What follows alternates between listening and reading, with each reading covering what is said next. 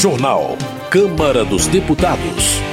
Câmara vai fazer esforço concentrado na próxima semana para votar a reforma tributária. Debatedores defendem continuidade e aprimoramento da lei de cotas. Movimentos sociais denunciam racismo na primeira infância. Boa noite.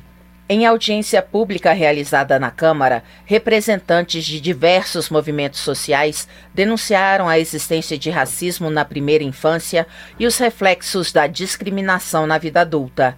A reportagem é de José Carlos Oliveira. Representantes de várias organizações da sociedade civil denunciaram na Câmara dos Deputados o racismo contra crianças negras e indígenas. A audiência pública na Comissão de Direitos Humanos mostrou que preconceitos e discriminações enfrentados desde a primeira infância, que vai até os seis anos de idade, continuam a provocar reflexos na vida adulta coordenadora do Programa de Educação do GLE10, Instituto da Mulher Negra, Suelaine Carneiro, ressaltou a necessidade de desconstruir indiferenças e enfrentar a permanente desigualdade em relação a acesso a serviços de saúde, creche, pré-escola, saneamento básico e condições adequadas de moradia. Compreendemos que abordar os efeitos socioeconômicos e psicossociais do racismo desde a primeira infância possibilita alterar as relações sociais, assim como as práticas nos serviços e equipamentos públicos, de forma que os serviços prestados atendam às necessidades e especificidades das famílias negras e indígenas. Integrante da Ação de Mulheres pela Equidade, Damiana Neto afirmou que muitas vezes o ambiente escolar é palco de linguagens verbais e não verbais preconceituosas e estigmatizantes. Em vez de espaço acolhedor, a escola tem sido espaço adoecedor, segundo ela. A AME tem essa proposta de trabalhar com as violações das infâncias negras e indígenas a partir da concepção de que é obrigatório que a gente ocupe o parlamento para combinar as nossas demandas e exigir desse Estado políticas públicas que reconheçam que infâncias de crianças negras e indígenas passam por violações que vão desencadear um processo de adoecimento em toda a vida adulta. A pesquisadora do Instituto Alana, Letícia Silva, mostrou que o impacto negativo do racismo vai além das crianças negras e indígenas. A gente está falando aqui de crianças negras, mas é importante olhar para os impactos do racismo na primeira infância também para as crianças brancas, que passam a ter a sua subjetividade moldada a partir de uma lógica de superioridade e são impedidas de conviver e aprender com a potência da diversidade nas relações humanas. Organizadora do debate, a deputada Érica Cocai, do PT do Distrito Federal, anunciou que, a partir das denúncias e sugestões apresentadas, vai elaborar um projeto de lei de enfrentamento ao racismo na primeira infância. Para que a gente discuta o conjunto de políticas públicas, a educação, a cultura, nós queremos discutir a saúde, nós queremos discutir a assistência, para a gente discutir o enfrentamento ao racismo, seu caráter estruturante. Entre as sugestões apresentadas estão o reforço do ensino etno-racial, com ênfase no ambiente escolar como espaço de acolhimento. Da Rádio Câmara de Brasília, José Carlos Oliveira. Direitos Humanos. Augusto Coutinho, do Republicanos de Pernambuco, destaca que o número de adoções voltou a crescer no Brasil após o período de pandemia. Autor da nova lei da adoção aprovada pelo Congresso em 2017, o deputado comemora os avanços registrados. Augusto Coutinho ressalta que a legislação reduziu a burocracia e deu preferência aos interessados em adotar grupos de irmãos ou crianças com deficiência ou doença crônica. Ele informa que em 2022 subiu mais de 10% o número de crianças e adolescentes com problemas de saúde que foram acolhidos em um novo lar. Saúde. Na avaliação de Bibo Nunes, do PL Gaúcho, as pessoas que se preocupam com a saúde devem estar insatisfeitas com o novo programa Mais Médicos.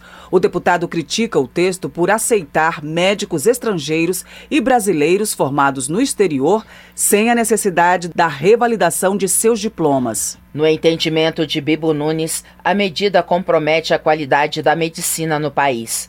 O parlamentar considera um crime permitir que médicos formados em qualquer faculdade possam atuar no Brasil sem nenhuma verificação da qualidade de ensino. A Justiça prorrogou a intervenção do Estado de Mato Grosso na saúde pública de Cuiabá até 31 de dezembro. Abílio Brunini, do PL, acredita que a continuidade das medidas vai garantir um atendimento mais digno à população cuiabana. Abílio Brunini salienta que a saúde de Cuiabá já foi alvo de vários escândalos de corrupção, envolvendo desvio de recursos e de medicamentos. O deputado afirma que a administração municipal não tem capacidade de reassumir o controle do setor. Homenagem. João Daniel, do PT, parabeniza a Universidade Federal de Sergipe pela homenagem prestada à professora Ana Lúcia Vieira Menezes, a quem o deputado se refere como líder e exemplo na luta pela educação. João Daniel lembra que Ana Lúcia recebeu o título honoris causa da universidade em reconhecimento aos seus serviços e contribuições à educação pública. Educação. A Comissão de Educação reuniu estudantes, gestores e parlamentares para debater a revisão da lei de cotas que garantiu a reserva de vagas para acesso à universidade pública. Confira os detalhes com Carla Alessandra.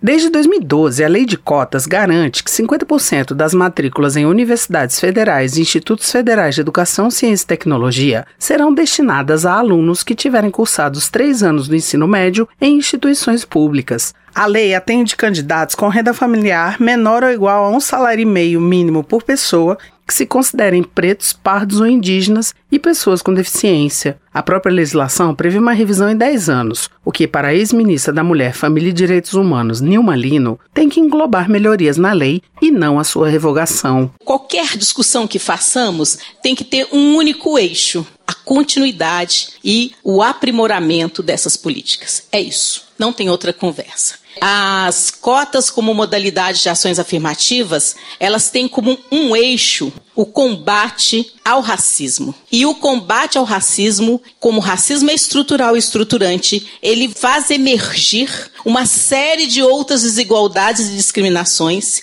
que atingem uma série de outros grupos além da população negra. Nilma Lino participou de debate na Comissão de Educação da Câmara sobre a lei de cotas. O encontro teve a participação também de representantes do governo e de estudantes, além de parlamentares. Para a presidente da União Nacional dos Estudantes, UNE, Bruna Brelas, a política de cotas vem mudando radicalmente o país e é preciso garantir a permanência desses estudantes. A gente quer propor que o Plano Nacional de Assistência Estudantil esteja vinculado às cotas, que o estudante que entre, que pise o pé na sua, na sua universidade, consiga sair com um diploma na mão e que o Estado brasileiro se responsabilize pela garantia da permanência do estudante, porque é preciso garantir que o Estado brasileiro entenda que é investimento fazer com que esse estudante saia da universidade com um diploma na mão. A deputada Dandara, do PT de Minas Gerais, vai ser a relatora do projeto de revisão da lei de cotas. Ela, que foi cotista na graduação e na pós-graduação, destacou a importância da diversidade na produção de conhecimento científico. Para justamente mostrar para esses racistas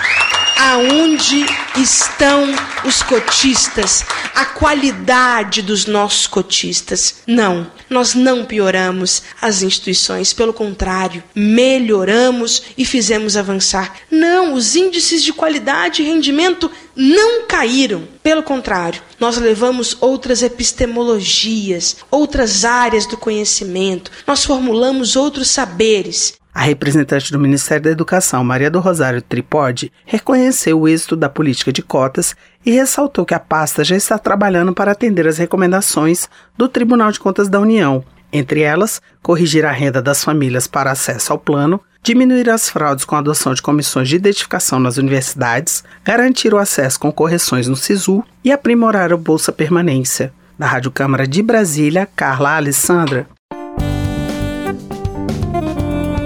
Desenvolvimento Regional. Marcon do PT relata recentes visitas a duas cidades no norte do Rio Grande do Sul. Ele esteve em Ametista do Sul com representantes do Ministério do Turismo para avaliar o potencial da cidade, a terra da Ametista, onde fica a única igreja do Brasil e do mundo revestida com a pedra. A outra visita foi a Nonoai, onde ocorreu a romaria em homenagem aos beatos Padre Manuel e Coroinha Adílio. De acordo com Marcon, Ambos aguardam a beatificação, reforçando a fé e o turismo religioso na região. Cobalcini, do MDB, alerta para a crise enfrentada pelos produtores de leite de Santa Catarina, causada pela importação de leite e derivados vindos da Argentina e do Uruguai. Ele cita dados do governo federal, segundo os quais quase 70 mil toneladas dos produtos chegaram ao Brasil apenas no primeiro quadrimestre do ano. Cobalcini destaca que o outro problema é a escalada de preços no Brasil, que fez com que a diferença dos importados lácteos, geralmente 15% mais baratos que os nacionais, se tornasse ainda maior. Agricultura. Bom Gás do PT do Rio Grande do Sul ressalta a importância da reestruturação administrativa do governo federal e comemora o retorno do Ministério do Desenvolvimento Agrário e Agricultura Familiar. Bom Gás observa que a pasta foi fundamental para conquistar avanços durante os governos petistas, como a retirada do Brasil do mapa da fome e os programas de apoio à agricultura familiar para garantir a segurança alimentar da população. Pedro Czai, do PT de Santa Catarina, também celebra a volta do Ministério do Desenvolvimento Agrário e Agricultura Familiar na estrutura administrativa do governo federal. Pedro Czai avalia que a valorização de órgãos como o INCRA, a ANATER, a SEASA Minas e São Paulo e a CONAB vai impulsionar a produção, comercialização e distribuição de alimentos no Brasil. Giovanni Cherini, do PL Gaúcho, defende o projeto que trata do marco temporal para demarcação de terras indígenas, já aprovado na Câmara e que seguiu para análise do Senado. Ele argumenta que as reservas indígenas representam 13% do território nacional, enquanto os agricultores produzem apenas 7% do território. Giovanni Cherini acredita que a medida permite que os indígenas explorem suas terras de forma sustentável, plantando, colhendo e prosperando economicamente, em vez de dependerem apenas de programas assistenciais. Economia. Cabo Gilberto Silva, do PL da Paraíba, se manifesta contra o projeto que trata do novo arcabouço fiscal, que volta a ser analisado na Câmara depois de ter sido alterado pelo Senado Federal. Cabo Gilberto Silva alega que o novo regime fiscal vai gerar inflação e aumento de impostos, prejudicando servidores públicos, empresários e a população em geral.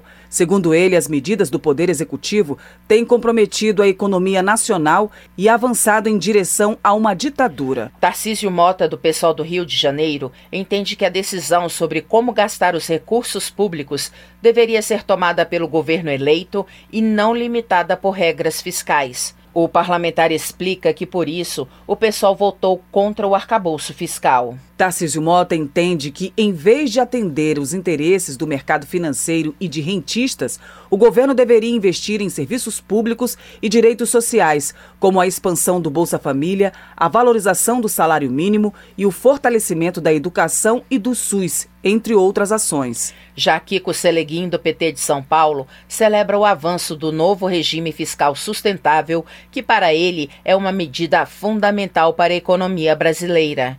O deputado afirma que o texto redefine o conceito de responsabilidade fiscal ao incluir também a responsabilidade social. Kiko Seleguin explica que a proposta busca garantir superávit nas contas públicas, amortização da dívida a longo prazo e a promoção de investimentos públicos em momentos de estagnação econômica. Daniel Almeida, do PCdoB da Bahia, avalia que o fim do teto de gastos permitiu o reajuste real do salário mínimo, o pagamento do Bolsa Família e a retomada de investimentos paralisados. Daniel Almeida reforça que, embora a proposta do arcabouço fiscal não seja a ideal, ela ajuda no combate à fome e na manutenção dos recursos essenciais para a educação, saúde e desenvolvimento científico e tecnológico. Paulão, do PT de Alagoas, comemora a retomada do Bolsa Família com o adicional do auxílio gás. De acordo com o parlamentar, o programa vai beneficiar 21 milhões de pessoas em situação de vulnerabilidade. Paulão também reforça a importância de o legislativo debater projetos sociais e estruturantes, como a educação e o socorro a comunidades carentes, a exemplo dos quilombolas de Alagoas, que carecem de serviços básicos de saúde e escolas. Votação.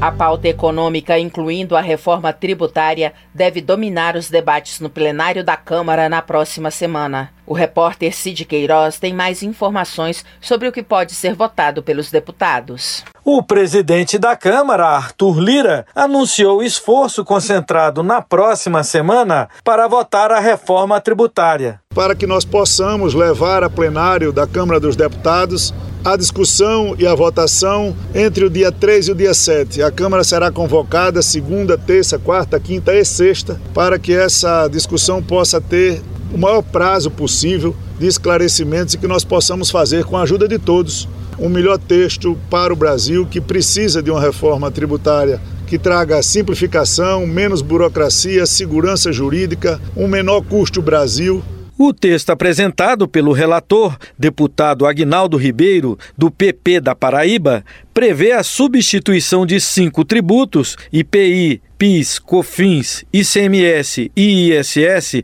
por uma contribuição sobre bens e serviços, gerida pela União, e um imposto sobre bens e serviços, gerido pelos estados e municípios. Também será criado o imposto seletivo, uma espécie de sobretaxa sobre produtos e serviços que prejudiquem a saúde ou o meio ambiente. O ministro da Fazenda, Fernando Haddad, diz que o governo está mobilizado pela aprovação da proposta. Nós vamos estar nas duas próximas semanas mergulhados exclusivamente na tarefa de aprovar a reforma tributária na Câmara. Né? Nós temos aí um compromisso, muitos parlamentares, de que desejam aprovar a PEC antes do recesso. Portanto, alguma coisa antes do dia 10 de julho. Mas antes de enfrentar a reforma tributária, a Câmara precisa votar o projeto que restabelece o voto de qualidade no Conselho Administrativo de Recursos Fiscais, que tranca a pauta do plenário. A matéria é uma das prioridades do governo para o ajuste fiscal, uma vez que as decisões do CARF impactam na arrecadação de impostos. E volta ao plenário o projeto que cria o regime fiscal sustentável, conhecido como Novo Arcabouço Fiscal. Já aprovado na Câmara, o texto volta para que os deputados avaliem as mudanças feitas pelo Senado. Entre elas, a que muda a fórmula de aplicação do IPCA usado para calcular o crescimento da despesa primária da União. O líder do governo, deputado José Guimarães, do PT do Ceará, disse estar confiante na aprovação da matéria. Qualquer que seja o resultado, ou o texto integral do Senado ou o texto integral como a Câmara fez, não altera a espinha dorsal do projeto. Não faz quase que nenhuma diferença.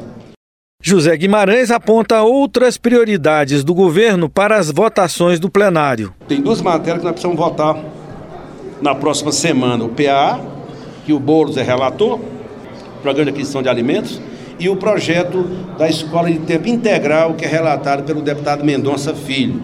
Também já temos acordo com os dois sobre os textos. O relatório do projeto que recria o programa de aquisição de alimentos já foi apresentado ao plenário pelo deputado Guilherme Bolos, do PSOL de São Paulo.